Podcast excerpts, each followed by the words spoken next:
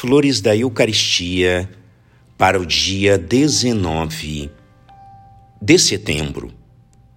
É muitas vezes fruto de um sutil amor próprio, de impaciência, não querermos nos apresentar a Nosso Senhor com a miséria que nos é própria ou com a nossa pobreza humilhada. E, entretanto, é o que Ele ama e abençoa e prefere a tudo. Se vos sentis na aridez, glorificai a graça de Deus, sem a qual nada podeis. Abre então a vossa alma para o céu, como a flor abre o cálice ao nascer do sol, para receber o orvalho benfazejo.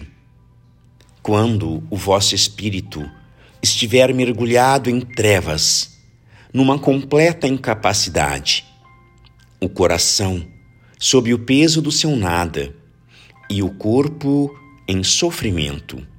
Fazei então a adoração do pobre.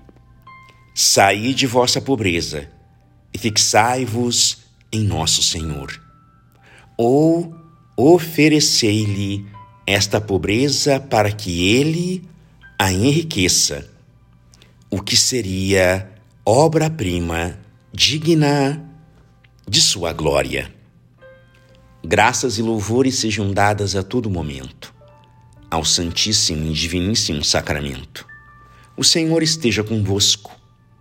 Ele está no meio de nós. Por intercessão do coração imaculado de Maria e de São Pedro Julião Eimar, abençoe-vos o Deus Todo-Poderoso, Pai e Filho e Espírito Santo. Amém.